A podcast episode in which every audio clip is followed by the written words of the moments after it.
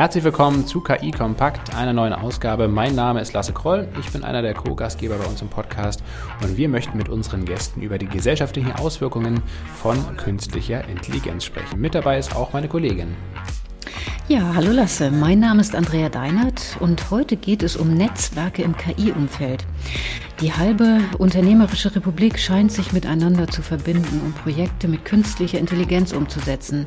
In keinem IT-Zusammenhang, so scheint mir, wird sich mehr ausgetauscht. Es wird auch wenig Rücksicht auf die Branchen oder einzelne Abteilungen genommen. Silo-Denken und Handlungsgrenzen scheinen aufgehoben. Jeder redet damit jedem. Und das nicht nur im Kleinen, sondern auch im ganz, ganz Großen. Das Phänomen der Meetups ist ja hinlänglich bekannt. Und sogar Bundesländer und Städte rufen KI-Initiativen oder Labs ins Leben, wie das Land Baden-Württemberg mit sage und schreibe 19 an der Zahl. Was steckt also dahinter und worin liegt der gesellschaftliche Mehrwert? Das fragen wir unsere beiden Gäste.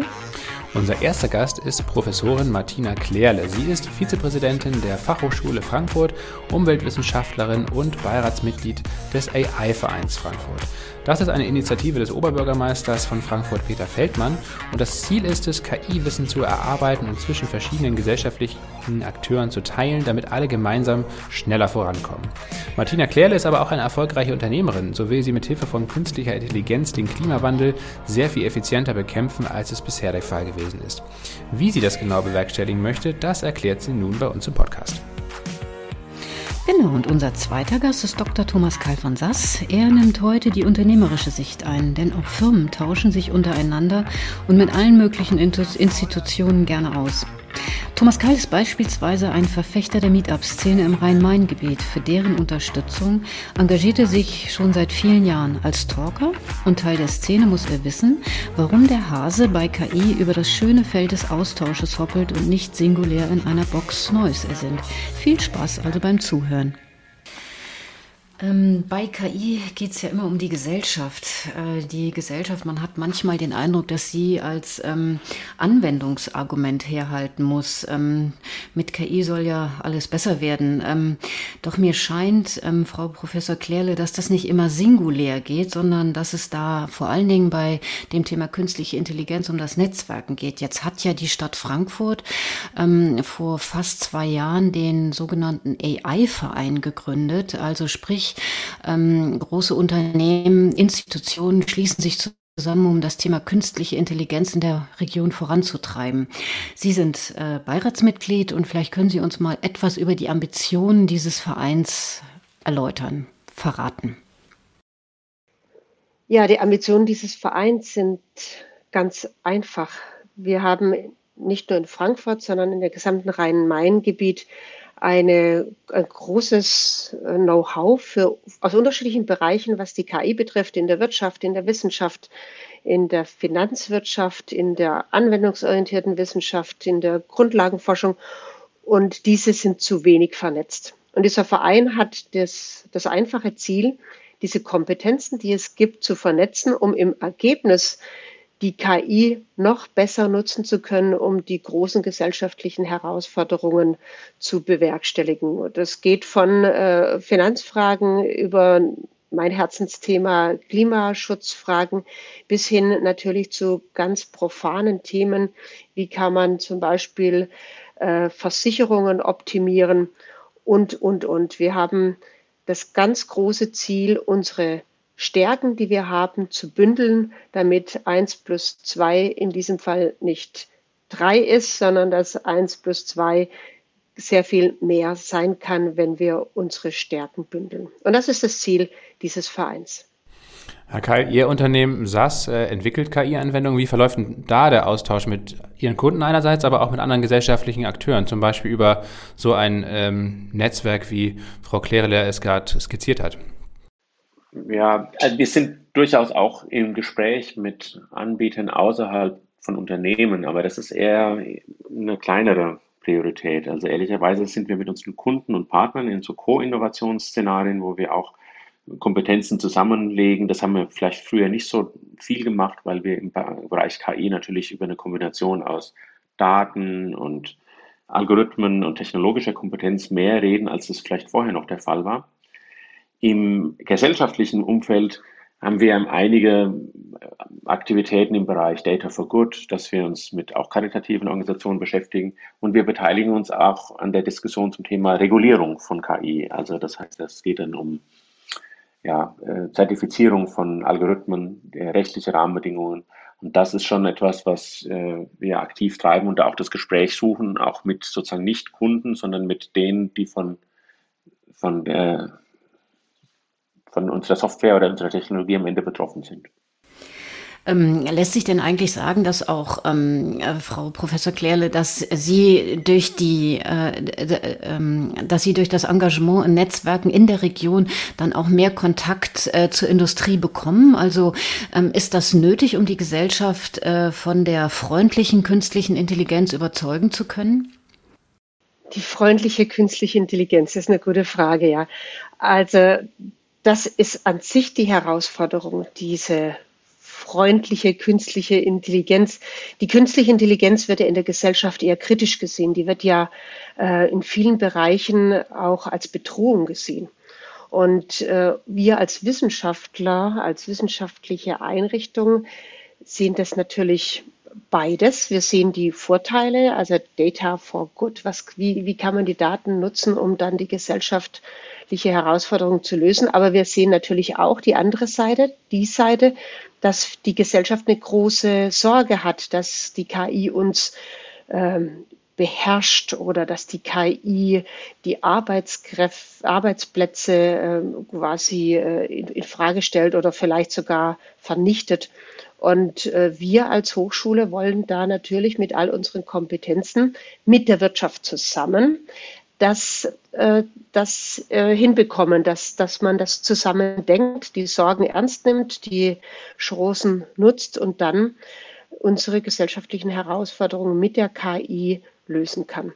Und dieses Netzwerken ist dafür natürlich wichtig, weil wir ganz unterschiedliche Herausforderungen haben und auch ganz unterschiedliche Blickwinkel. Und die gilt es in so einem Netzwerk ähm, aufzugreifen, das, die Blickwinkel des anderen zu sehen und dann auch zu begreifen, warum Sorgen da sind, warum Ängste da sind.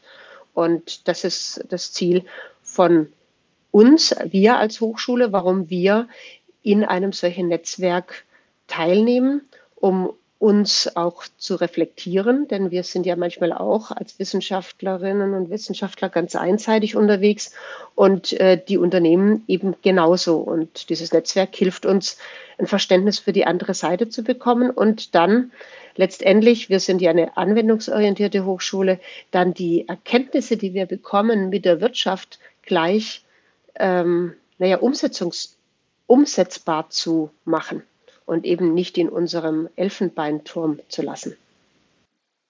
Ja, das finde ich gut. Nämlich genau das ist, genau das ist auch der, der Anspruch, dass man sagt, man muss sich irgendwie treffen und austauschen können. Und wenn das auf solchen Vereinsplattformen funktioniert und man dort sich ähm, vorurteilsfrei begegnet, und dann hat man auch eine Möglichkeit, über die möglicherweise unbegründeten Ängste oder vielleicht noch die noch gar nicht ganz bekannten Gefahren zu reden und sich da einfach auszutauschen. Das finde ich eine, wichtige Aufgabe und das, das, der stellen wir uns als Unternehmen natürlich auch. Und wir sind am Ende, sind wir ja nicht nur Unternehmensvertreter, sondern auch ganz normale Bürger dieses Landes, die dann auch eine gewisse ja, Informationsbedürfnisse auch haben für ihr eigenes Leben, die eigenen Kinder, die eigene Zukunft. Also insofern lässt sich das nicht so scharf trennen. In, in, in, die einen sind Wirtschaft, die anderen sind äh, Anwender oder Kunden. Es geht ja ineinander über. Also das finde ich sehr gut und das unterstütze ich auch bei der IHK in Heidelberg oder in Mannheim haben äh, ist das auch ein Thema, da, da werde ich immer auftreten ähm, und oder ich, ich, ich trete da manchmal auf und berichte aus unserer Sicht, was sich da gerade tut. Ich weiß nicht, ob ich auch eine Frage stellen darf, was mich interessieren würde. Natürlich behauptet jede Region, wenn ich das jetzt mit meiner Region äh, vergleiche, dass sie eine besondere Affinität und, und eine besondere Chance für AI hat. Das ist in Heidelberg-Mannheim genauso wie eben in Frankfurt, wie ich das von Ihnen höre, Frau Professor Klärle. Die, haben Sie da spezifische Arbeitsgruppen oder geht es da in, in dieses Finanzthema stärker rein und, und, und, Sie versuchen wahrscheinlich die Umweltthemen zu pushen oder wie, wie, wie kann ich mir das vorstellen, was der, der Hauptaspekt ist, wie sich das entwickelt? Nun, letztendlich hat jede Region äh, ein Eigenbild und ein Fremdbild und ich glaube, es ist auch so, dass jede Region natürlich im Detail sehr viel mehr sieht, wie das, was man dann von außen wahrnehmen kann. Und es ist ja auch, glaube ich, gut, wenn jede Region von sich der Meinung ist, dass sie da in einem Aufwind sich befindet, dass sie da auch ganz viel zu bieten hat, wirtschaftlich, wissenschaftlich. Und ähm, ich glaube, es ist auch gar nicht gut, die einzelnen ähm, sagen wir, Regionen da in ein Ranking zu stellen. Was aber ja auf jeden Fall äh, funktioniert, ist, dass man zum Beispiel die Anstrengungen des Landes vergleichen kann und oder benennen kann. Wir haben jetzt hier in Hessen als ein Beispiel, äh, das Ministerium hat hier jetzt den Hochschulen 30 KI-Professuren finanziert, die an unterschiedlichen Hochschulen mit den unterschiedlichen Schwerpunkten jetzt aktiv sein werden. Die ersten Ausschreibungen laufen, also wir haben jetzt die ersten ausgeschrieben bei uns zum Beispiel an der Hochschule ist es die KI für Entrepreneurship, weil wir der Meinung sind, dass in den Start-ups noch zu wenig KI Unternehmen unterwegs sind, also reine KI-Unternehmen unterwegs sind. Dass es zwar in vielen Unternehmen schon KI Abteilungen, Schwerpunkte, Forschungs- äh, und Entwicklungsprojekte gibt, aber dass neue Unternehmen ausschließlich diesem, diesem Push quasi dienen. Deswegen haben wir die KI Professur mit der Denomination Entrepreneurship, die die Start-up-Technologie, Start-up-Community, äh, äh, sage ich mal, unterstützen soll. Und zu Ihrer zweiten äh, Frage, äh, Herr Keil, die, diese Frankfurt steht natürlich für eine Finanzwirtschaft und deswegen sind unsere die, die Fragen, die wir jetzt auch in unserem Verein äh, diskutieren, schon auch viel in diese Richtung, wie kann die Finanzwirtschaft, wie kann äh, auch der Umgang mit Geld, äh, der Umgang mit Werten ähm, in, mit, mit KI unterstützt werden. Da kommen diese ethischen Fragen natürlich auch mit rein. Und das, ähm, das ist etwas, was uns an, am Standort Frankfurt besonders bewegt. Wir haben in diesem Verein äh, Frankfurt AI auch eine ganze Reihe von Banken und Versicherungsunternehmen, die ganz spezielle Fragen haben. Also Beispiel eine Versicherung, äh, die mit, nicht, Entschuldigung, nicht eine Versicherung, sondern eine Bank, die äh, mit KI arbeitet, wie alle Banken mehr und mehr, hatten zum Beispiel ein System eingeführt, wo ein ähm, Roboter äh, oder ein System, ein, ein Sensor äh, sofort erkennt, welcher Kunde das ist, der da reinkommt. Und dann hat ein so ein Bildschirm mit Robotergesicht gesagt, guten Tag, Frau Meier, schön, dass Sie wieder da sind. Und äh, das kam bei den Kunden ganz schlecht an. Äh, jetzt ist es so, dass äh, unter dem Tresen dieser kleine Bildschirm ist, der es dem äh, dem Mitarbeiter sagt, das ist Frau Meier, die ist und so, wohnt da und da. Und dann sagt der Mitarbeiter, äh, ach, Frau Meier, Sie sind da, wie geht's denn im Frankfurter Nordend gerade? Und äh, das kommt wiederum bei den Kunden gut an. Und das kann man äh, gut oder schlecht finden, aber über solche Themen sprechen, spricht man in einem solchen Verbund, damit der eine von den Erfahrungen des anderen profitiert. Das war jetzt eine ganz einfache und banale äh, Geschichte und ein Beispiel, aber an dem zeigt man eben, wie äh, wichtig das ist, dann auch von den Erfahrungen äh, dass man sich austauscht in Erfahrungen. Und ja, die Finanzwirtschaft ist bei uns in Frankfurt natürlich ein ganz großes Thema. Aber die anderen Bereiche, zum Beispiel, wir haben einen forschungsstarken Bereich Mobilität bei uns in der Hochschule, äh, die mit KI, wir haben da jetzt gerade äh, ganz frisches Geld vom Bund bekommen, damit wir äh, mit Sensoren, ein Sensornetzwerk in Frankfurt, die Parkplatzsituation besser in den Griff bekommen und das dann eben ähm, über intelligente Systeme dem Autofahrer gezeigt wird, wo kann man denn äh, jetzt hier parken, dass man die freien Parkplätze automatisch erkennen kann und dass das Auto, das Auto weiß ja, wie groß es ist, dass dann eben nur ein solcher Parkplatz zugeführt wird, der auch für dieses Auto geeignet ist es geht ja nicht so weit, es geht ja nicht so weit, was man ja machen könnte, ist, dass man dann den, äh, die Fahrkünste des Autofahrers oder der Autofahrerin auch mit berücksichtigt und sagt, diese Person kommt da rein oder die kommt da nicht rein. Auch das ist ja denkbar und machbar. Ähm, aber all diese Dinge müssen bedacht werden, sowohl die sozialen Komponenten wie auch die technischen Komponenten. Und jetzt habe ich an dem einen Beispiel KI im Bereich der Mobilität, Parkplatzsuche gesprochen. Und im Bereich der Mobilität gibt es natürlich ganz viele Dinge, die in diesem Frankfurt, in diesem Frankfurt habe ich jetzt in Hochkommas gestellt, weil wir hier in Frankfurt wissen natürlich, dass wir eine, äh, manchmal sogar einen Kollaps haben unseres, äh, unserer Mobilität und dass die Staus extrem sind und über vernetzte, intelligente Parkleitsysteme, intelligente äh, Verkehrsflusssysteme und was noch viel, viel wichtiger ist, intelligente Systeme, die es dem Menschen zeigt, heute ist es am sinnvollsten, da aufs Fahrrad zu steigen und da auf irgendetwas anderes zu steigen. Äh, das ist ähm, sehr viel wichtiger noch wie äh, die, die reine Technik eben, dass die Verkehrsflüsse äh, erklärt werden. Herr Keil, Frau Klärle hat eben schon so ein bisschen ausgeführt, was der praktische Nutzen von einem Austausch, einem Netzwerken zum Thema KI ist. Eine der größten Herausforderungen unserer Zeit ist sicherlich der Klimawandel und auch da ist klar, dass nur alle gesellschaftlichen Akteure gemeinsam dieses Problem lösen können, nicht nur in Deutschland, sondern weltweit betrachtet. Ähm, welchen Nutzen kann KI denn bei so einem konkreten Fall ähm, wie dem Klimawandel haben oder welche verschiedenen Bereiche tangiert das auch? Wir hatten eben das Beispiel Verkehr. Ähm, Energie wird ja sicherlich relevant sein. In welchen Feldern ist Ihr Unternehmen äh, dort aktiv? Ja, vielfältig. Also es, es, geht zum einen mit KI ist letztendlich eine, eine Art von Optimierungstechnologie und man kann natürlich damit auch Energieressourcen optimieren. Das heißt, wir sind mit Energieversorgern und mit großen Energieverbrauchern im Gespräch, die ihre eigenen Energieverbräuche oder Energieherstellung optimieren. Und dann, dann lässt sich dann darüber eben schon eine Art von Einsparung erzielen, indem man nur dann produziert, wenn man auch die Folgeprodukte vermarkten kann oder wenn man, dass man nur so viel produziert, wie gebraucht wird oder dass man die Öfen in der Stahlherstellung oder wo auch immer so optimal steuert, dass dort der Ausstoß reduziert wird. Auch die Thema Mobilität ist natürlich genauso eine Sache, wenn es einem gelingt, in einer Stadt diesen Parkplatzsuchverkehr zu reduzieren, der vielleicht 50, äh, 60 Prozent des Verkehrs überhaupt ausmacht, dann ist natürlich da auch viel Potenzial drin.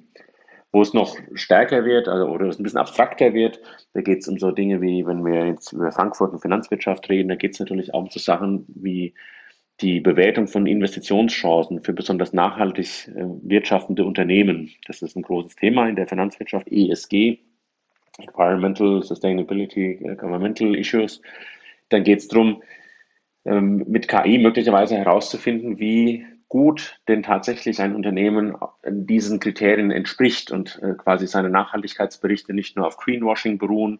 Da haben wir kürzlich mal einen Hackathon gemacht und haben ähm, Kollegen herausgefunden und haben Unternehmen bewertet, wie, wie nachhaltig die wirklich sind, um damit einem Investment Manager oder einem Portfolio Manager wiederum Hinweise geben zu können, welche äh, Firmen er in seinen entsprechenden Fonds mit aufnehmen kann. Also das sind äh, ganz sozusagen einfache Sachen, die, die mit KI zu lösen sind. Manche sind aber sehr, sehr komplex und indirekt. Das, also das ist ein weites Feld. Ja, das ist mein Stichwort, richtig. Ähm, das reizt mich natürlich auch gleich zu antworten und zu ergänzen, äh, das Thema Klimaschutz, Klimawandel, gegen den Klimawandel zu arbeiten, für den Klimaschutz etwas beizutragen aus wissenschaftlicher Sicht ist mein Thema. Ich selber bin äh, nicht nur Umweltwissenschaftlerin, sondern auch Geoinformatikerin, Geodatin besser gesagt. Und entsprechend ähm, ist mir genau diese Schnittstelle, die Nutzung der KI für den Klimaschutz natürlich sehr wichtig. Und es gibt da so viele Möglichkeiten. Ich nehme mal ein Beispiel. Unser System, unser, wir haben in Deutschland ja sehr viel Energiebedarf.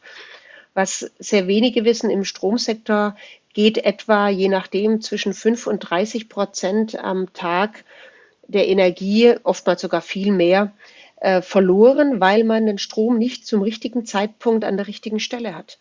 Das heißt, wenn wir, äh, wenn wir wenn wir es schaffen würden, den Strom zum richtigen Zeitpunkt zu produzieren, also Windräder werden ja, die kann man ja leicht aus dem Netz drehen. Solaranlagen kann man nicht aus dem Netz drehen, die muss man abschalten.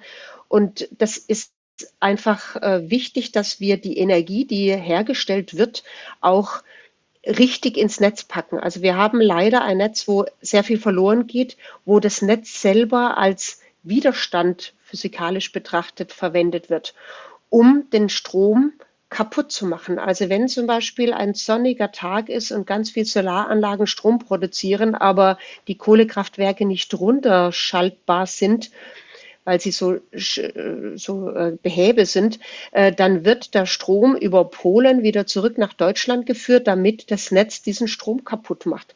Und diese äh, Energie brauchen wir ja. Wir haben ja einen großen Bedarf mit den Erneuerbaren, die wir produzieren, sparsam umzugehen. Und jetzt kommt die KI ins Spiel.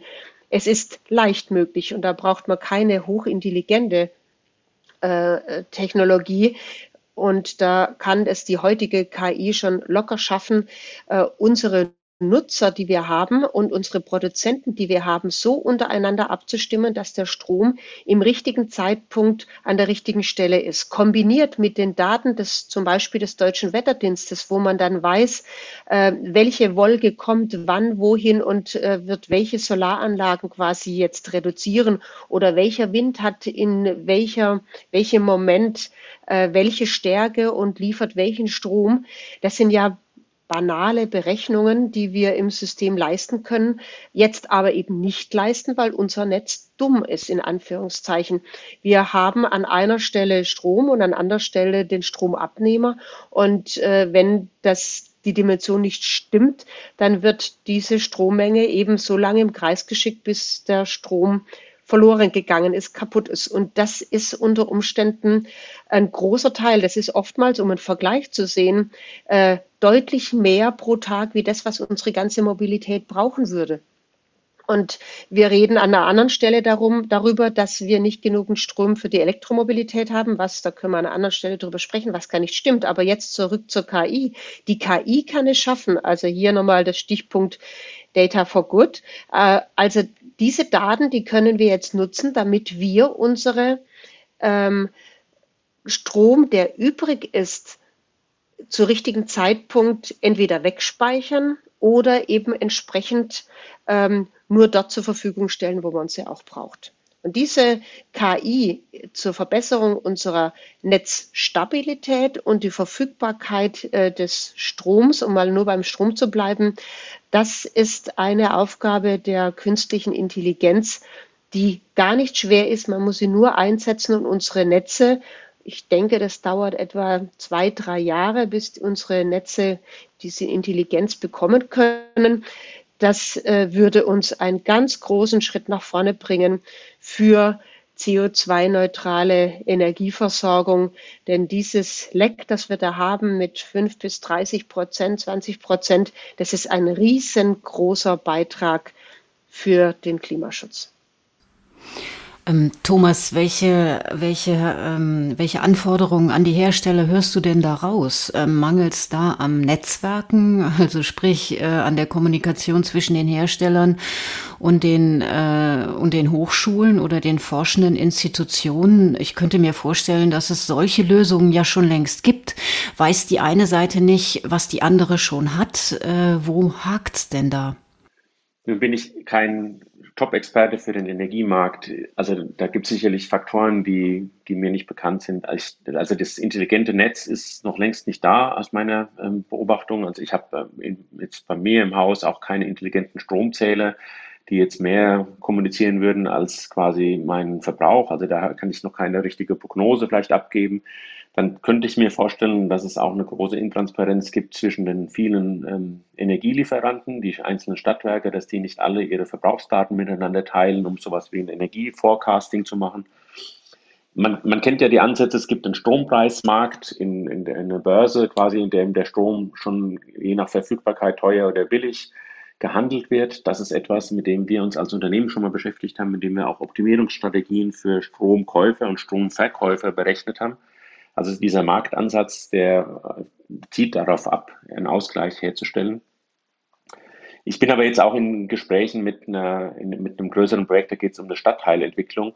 Und da stellt sich dann auch heraus, dass man da ein paar grundsätzliche Fragen noch klären muss, nämlich äh, Stichwort Datenhoheit. Wer darf denn da optimieren? Wer darf denn da eigentlich welche Daten ähm, bekommen, um dann herauszufinden, wann er welche Strommengen liefern muss. Und das ist durchaus auch eine rechtliche Fragestellung. Und dafür lohnt sich schon, dass man das mal gesamt, ganzheitlich betrachtet und die, die Sachen auf den Tisch legt. Ich darf gleich einhaken oder nachschieben. Äh, was Herr Karl gesagt hat, ist ganz wichtig. Ähm, der Datenschutz ist natürlich eine große Frage, auch die Nutzbarkeit, die, ob das ethisch alles vertreten ist, diese Daten zu nutzen. Auch das ist eine ganz zentrale Frage bei der Entwicklung der intelligenten Netze, Stromnetze. Und das ist einmal skaliert für ganz Europa, dann für ganz Deutschland. Dann natürlich auch das, was Sie, Herr Karl, gerade gesagt haben, die ähm, für kleine Quartiere zum Beispiel, dass auch die möglichst äh, autark sind oder CO2-neutral, sage ich mal, äh, sind. Äh, das ist viel mehr machbar, wenn man keinen Datenschutz hätte. Aber wir haben natürlich berechtigterweise einen Datenschutz und deswegen braucht es mehr Zeit, damit man gut abwägen kann, welche Daten berechtigterweise äh, nicht zur Verfügung stehen, welche Daten zur Verfügung stehen und welche Daten gegebenenfalls zur Verfügung stehen. Und da kann man natürlich über einen auch iterativen Prozess die Systeme, die Netze optimieren. Das ist kein äh, Weg, der schnell geht und viele Dinge hat man. Und ich bin ein Fan davon, anzufangen mit den Technologien, die man hat, um die Technologien weiterzuentwickeln und nicht das optimale virtuelle Kraftwerk in 50 Jahren zu haben, sondern ähm, im ständigen Verbessern, in einem agilen, sagen wir mal, wissenschaftlichen äh, Vorankommen, dann eine äh, schrittweise Verbesserung dann auch für den jetzt in diesem Fall für den Klimaschutz zu bekommen, damit wir möglichst wenig Energie verlieren und möglichst wenig CO2 ausstoßen. Frau, Frau Klärle, Sie haben eben schon so ein bisschen jetzt die intelligenten Netze beschrieben und welche Rolle KI dabei spielt. Welche anderen Anwendungsfelder in Bezug auf Klimaschutz gibt es denn noch? Zum Beispiel ähm, die Berechnung der richtigen Standorte, zum Beispiel für Wind- und Solarkraftanlagen. Ist das zum Beispiel auch so ein Anwendungsbeispiel und wie funktioniert das dann ganz konkret? Ja, also das ist, das ist eines meiner Lieblingsthemen als Geodätin. Ähm, stellt man sich immer die Frage, wo, an welcher Fläche geht was. Und wir haben in Deutschland seit mh, hm, vielen Jahren und in der EU seit diesem Jahr 2021 eine sogenannte Inspire-Richtlinie, die dafür sorgt, dass wir dreidimensionale Daten für ganz EU und auch zweidimensionale Daten für die ganze EU in einem einheitlichen Datenformat hat. Warum sage ich das? Weil man mit diesen Daten sehr einfach an, also sehr einfach auch be beschreiben kann und zeigen kann, wo sind welche Potenziale für welche erneuerbare Energieformen für den Klimaschutz jetzt. Ich mache das an einem Beispiel fest. Windkraftanlagen sind natürlich besonders wirkungsvoll an Standorten, nicht nur wo der Wind besonders äh, stark weht, sondern wo man auch Abstände zu Häusern hat, wo man keine Naturschutzprobleme hat, wo man Landschaftsschutz äh, berücksichtigt hat. Das ist ein unheimlich komplexes System und heute haben wir das Problem darin, dass die Genehmigung von Windkraftanlagen sich über Jahre hinziehen, weil man immer wieder von vorne anfangen muss, weil wenn ein Standort quasi gescheitert ist. Und wenn man das jetzt in einem System hat, das sich quasi selbstständig auch belehrt, dann kann man relativ schnell seitens der Genehmigungsbehörde, ob das jetzt Gemeinde, Landratsamt, äh, Land ist, äh, erkennen, wo ist denn unter welchen Voraussetzungen welche äh, Standorte für Windkraftanlagen gäbe. Und die äh, Genehmigungen könnten dann deutlich stärker beschleunigt werden, weil die Entscheidungsunterstützung, die KI liefert, KI hört sich jetzt etwas hochtrabend an. Letztendlich sind es iterative Prozesse in der Planung, die aufgrund der vorhandenen Daten gut ähm, vernetzt sind und dann dem Politiker, sage ich jetzt mal, oder der, der Genehmigungsbehörde äh, die richtigen Informationen mundgerecht aufbereitet. Und dass äh, diese äh, Windkraftanlagenerklärung, die ich gerade gebracht habe, ist deswegen besonders wichtig im Vergleich zur Solarenergie, weil bei der Windkraft äh, die Windgeschwindigkeit, die ähm, vorherrscht, in der dritten Potenz zur Strommenge stehen. Das heißt, ein, eine Windkraftanlage an einer Stelle mit doppelt so viel Wind bringt nicht doppelt so viel Strom, sondern in der dritten Potenz, also achtmal so viel Strom. Und deswegen ist es extrem wichtig, die richtigen Standorte zu finden. Und äh, diese Systeme brauchen ganz viele Daten und die haben wir. Ich hatte es gerade erwähnt, dass wir jetzt nicht nur europaweit ähm, diese Daten haben, sondern sogar eine gemeinsame Dateninfrastruktur. Also das heißt, die Beschreibung der Daten und die Nutzbarmachung der Daten ist jetzt auch einheitlich seit diesem Jahr. Und jetzt hat die KI eigentlich das richtige Futter und die richtige ähm, Menge an Daten mit der entsprechenden Beschreibung, mit den entsprechenden Metadaten, um daraus dann auch Erkenntnisse zu gewinnen, um Windkraftanlage als Beispiel sehr viel schneller zur Genehmigung zu bringen oder andersrum ausgesprochen, wenn eine Windkraftanlage im Prozess gescheitert ist, dann kann natürlich die nächste Windkraftanlage gegebenenfalls gleich nachgeschoben werden. Ähm, Thomas, zum Abschluss mal an dich die Frage ähm, oder auch einen Gedanken gerichtet. Ähm, bei der künstlichen Intelligenz geht es ja immer viel ums Netzwerken. Wenn wir jetzt von dem Stromnetz sprechen, ist das eine andere Form von Netzwerken, als wenn ich natürlich über einen AI-Verein spreche. Ähm, auffällig finde ich aber immer wieder, dass ähm, gerade im Thema von künstlicher Intelligenz dieses Netzwerken wichtig zu sein scheint. Warum ist das so aus Herstellersicht? Weil viele Stakeholder ähm, dran beteiligt beteiligt sind, wenn man versucht, eine künstliche Intelligenz in einem Umfeld, in einer Einheit zu installieren. Was sind aus deiner Sicht die Gründe für dieses, äh, für diesen Bedarf an Netzwerken im Rahmen von AI? Ich glaube, da haben wir schon viele Aspekte heute dazu gehört, gerade eben die, die, es gibt gewisse Vorurteile, Vorbehalte gegenüber dem Stichwort KI. Es würde Arbeitsplätze stören und es würde möglicherweise auch eine technologische Dominanz von amerikanischen Giganten reinbringen. Ich denke, da muss man viel aufklären und drüber reden und dafür bieten sich solche Austauschplattformen sehr gut an. Das andere ist aber auch tatsächlich die Bedeutung dieser Technologie, die wachsen wird, je weiter wir sind und je mehr Applikationen es gibt, je mehr Daten vernetzt werden, desto einfacher wird es auch sein, immer wieder neue Anwendungen draufzusetzen. Also wenn es jetzt um die Vernetzung der Windenergieräder geht, dann ist die, und dann gibt es vielleicht gleichzeitig die Entwicklung der die Verbrauchsdaten besser zu vernetzen. Und wenn man das dann noch kombiniert und dann hat man auf einmal da eben vielleicht auch in, in höheren Potenzen Möglichkeiten. Und das macht Leuten Angst das äh, kann aber auch unglaubliche neue Fähigkeiten bringen, an die man gar nicht denkt. Also vielleicht mal ein, ein kleines Beispiel, wenn, wir haben mal für einen Telekommunikationsanbieter die Sendemasten optimiert. Und da ging es am Anfang drum, ja, ja, äh, wann wird denn hier eine, eine Wartung fällig? Und dann kann man aus den Ausfällen von anderen Sendemasten vorhersagen, wann wohl bei diesem Teil ein Bauteil ähm, so äh, spröde ist, dass man es austauschen muss. Die gleichen Informationen kann man aber auch nutzen, um profitable Kunden zu identifizieren und besser zu halten. Also ich investiere dann wohl in neue Technologie eher dort, wo meine profitablen Kunden arbeiten. Das ist eine ganz andere Abteilung in diesem gleichen Konzern, die sich äh, dann mit dieser Fragestellung auf der gleichen Datenbasis beschäftigen und so weiter. Also das, das sozusagen die Nutzung von Daten äh, oder die Verfügbarkeit von Daten wird ganz neue Antwortmöglichkeiten bereitstellen. Und das geht nur in, auch in, auch in einem kreativen Prozess. Vielleicht, das muss dann auch äh, vernetzt werden. Und dann müssen Leute miteinander reden, die vorher nicht miteinander gesprochen haben. Also insofern ist das sicherlich ein Aspekt, der bei KI im Vergleich möglicherweise zu anderer Softwaretechnologie stärker im Vordergrund steht, auch diesen Kreativitätsaspekt hervorzuholen.